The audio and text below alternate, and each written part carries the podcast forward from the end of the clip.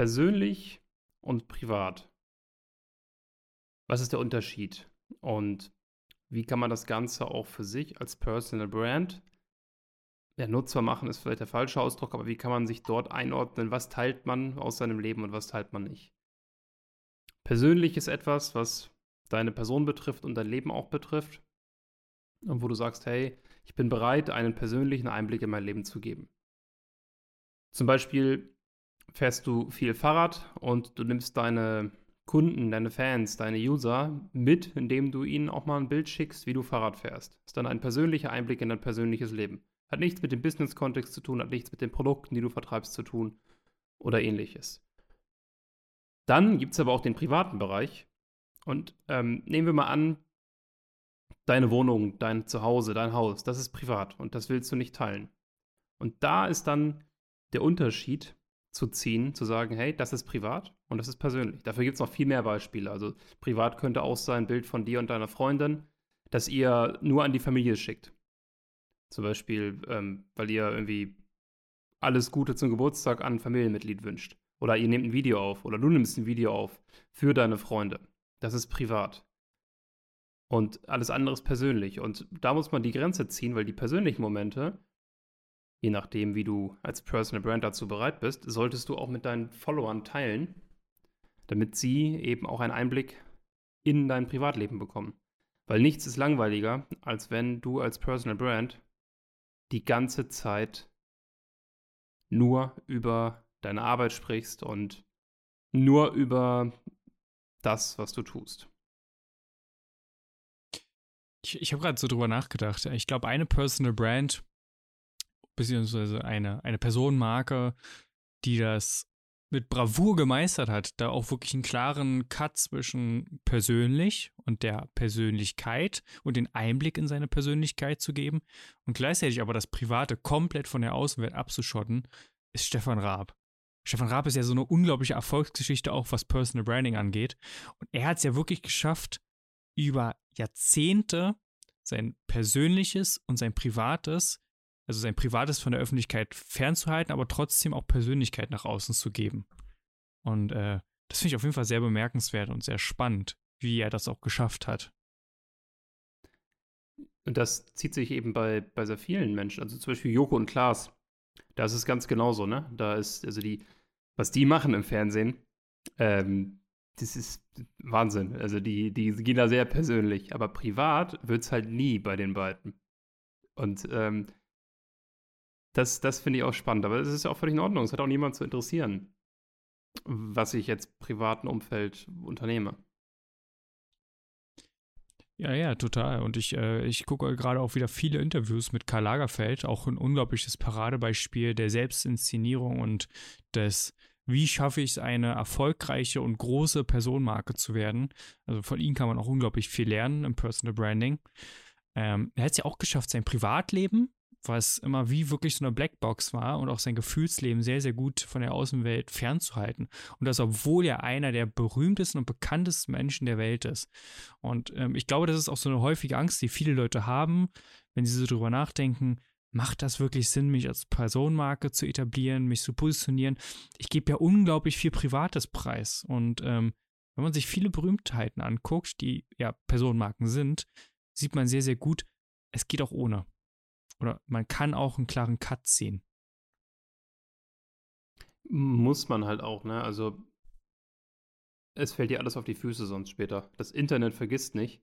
Und wenn du mit so ultra privaten Geschichten anfängst, ähm, wie das so, meine ich, Influencer machen, die dich dann mit auf die Reise nehmen, wie sie ihr Kind bekommen. Gut, ich hoffe, es gab noch keine Live-Übertragung aus irgendwelchen Kreissälen.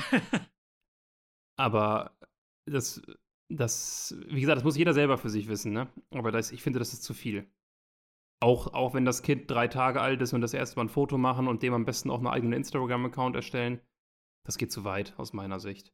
Ähm, das ist dann zu, also dann bist du ja völlig gläsern für alle. Und, ich finde, für Personenmarken geht das zu weit. Also Influencer, sei mal dahingestellt, aber im B2B-Kontext oder auch im, ja, B2C, was ein bisschen, bisschen gehobener ist als, ähm, als äh, Sachen, die einige Influencer vermarkten, geht das zu weit. Das ist spannend, dass du sagst, das geht zu weit. Ist das jetzt dein eigener Bias oder ist das etwas, was man grundsätzlich so festhalten kann? Weil ich finde es immer ganz spannend, gerade wenn man sich so PRs anguckt und Leute, die Meister der Selbstinszenierung sind. Da gibt es ja viele, die ja gerade damit spielen. Ja, also ist natürlich auch so ein bisschen selbst meine Meinung dazu, aber ich finde im B2B-Bereich als Personenmarke sollte man das, sollte man das auch nicht spielen. Ähm, weil es sendet irgendwie falsche Signale. Man will natürlich mit, der, mit dem Menschen interagieren, aber dann Kinder mit reinzubringen im B2B-Kontext, äh, okay, auch da ist halt die Frage, was willst du Teil von deinem Leben, aber dann teil doch lieber etwas anderes, was, was dein Leben persönlicher macht für den Zuschauer, der sich das anguckt. Aber Kinder und interne Familienmitglieder, das finde ich ist ist schon heavy.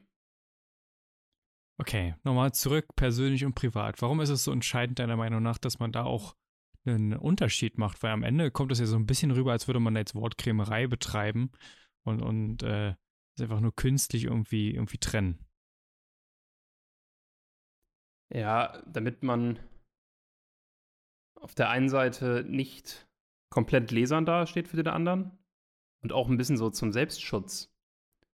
Ähm, damit, damit eben nicht alles, was du machst, nach außen dringt. Weil wenn du in der Öffentlichkeit bist und äh, viele Menschen unterschätzen das, das, was man teilt, wie ich das eben schon gesagt habe, das wird nicht mehr vergessen. Das Internet vergisst nicht. Und wenn du dann die falschen Sachen teilst, bereust du es eventuell später.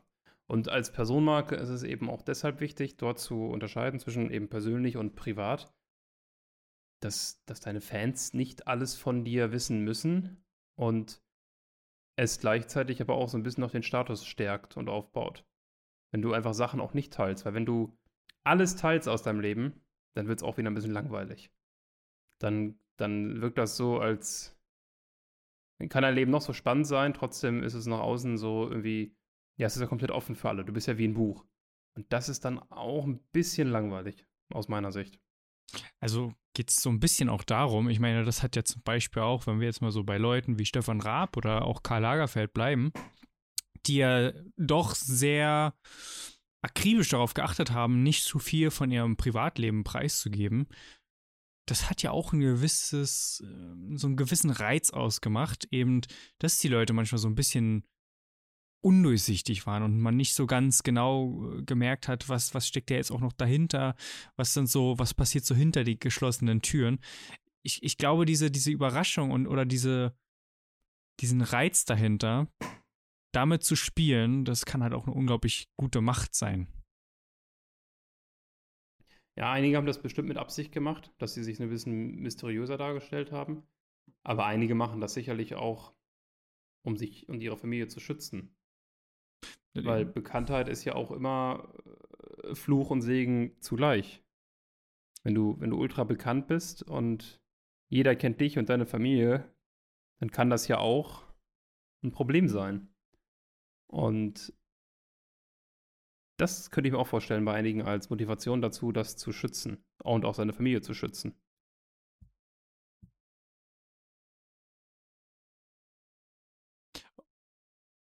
Okay, okay, okay. Ich glaube, ich muss mal kurz mir was aufräumen. Das ist tatsächlich etwas, was mir häufiger auffällt, wenn man darüber spricht, dass man irgendwie immer das Gefühl hat, dass wenn ich sage, die machen das da und die haben das und das gemacht und das ist das und das Ergebnis daraus. Zum Beispiel, ähm, wir hatten ja mal über das Thema Seite der Wirkung bewusst gesprochen, dass in Karl Lagerfeld sich immer wieder die gleichen Klamotten angezogen hat. Das war äh, vielleicht nicht unbedingt der große Hintergedanke, dass er irgendwann gesagt hat, das wird zu einer, zu einer Silhouette, zu einer Ikone, zu einem Logo sondern er hat halt einfach das gemacht, was er liebt und das ist dann irgendwann zum Teil seiner Marke geworden und hat das Ganze unterstützt. Und das ist genau das Gleiche mit dem, ich halte mein Privatleben privat. Ähm, das haben die sicherlich nicht gemacht, dass sie gesagt haben, oh, was könnte ich jetzt machen, um noch ein bisschen mehr Mysteri also noch ein bisschen mysteriöser zu sein oder noch mehr Spannung zu erzeugen. Ähm, es wird häufig aber auch so missinterpretiert, dass äh, man irgendwie immer behauptet, alle Leute hätten das mit Kalkül oder mit Absicht gemacht. Ähm, das nicht, aber daraus zu lernen und zu gucken, welche Wirkung hat das trotzdem, auch wenn du es vielleicht aus einem anderen Grund gemacht hast, daraus kann man ja trotzdem unglaublich viel lernen. Also ich glaube, die wenigsten Leute, die berühmt sind oder die als Personenmarke in der Öffentlichkeit stehen, machen das mit Absicht, ihr Privatleben ähm, aus der Öffentlichkeit fernzuhalten, mit dem Hintergedanken, mehr Spannung und Mysteriosität aufzubauen. Also, das glaube ich aber bei vielen Sachen, die die halt machen, nicht. Also, vieles machen die wahrscheinlich wirklich einfach aus Persönlichkeit heraus, aus. Und das, das ist nochmal ein wahnsinnig guter Tipp. Und das wird dann aber Abschluss eben irgendwann Teil der Personenmarke. Authentisch sein, vielleicht auch ein bisschen merkwürdig sein, vielleicht auch mal Ecken und Kanten zeigen und eine klare Linie haben. Und das ist der erste Schritt zur Personal Brand. Und an dieser Stelle bedanken wir uns fürs Zuhören, wünschen euch noch eine wundervolle Woche und abonniert diesen Podcast gerne auf allen gängigen Plattformen. Und wenn ihr wissen wollt, wie ihr als Personal Brand zum Gesicht eures Unternehmens werden könnt, zum Gesicht eurer Branche, wie ihr raus aus der Vergleichbarkeit kommt mit eurem Unternehmen, dann schaut in die Show Notes rein, bucht euch einfach ein ähm, unverbindliches Gespräch mit uns, dass wir einmal darüber sprechen, hey, wie können wir das Ganze bei dir anwenden und wie kannst du damit noch erfolgreicher werden, noch sichtbarer werden und noch mehr Umsatz, noch mehr Zeit gewinnen.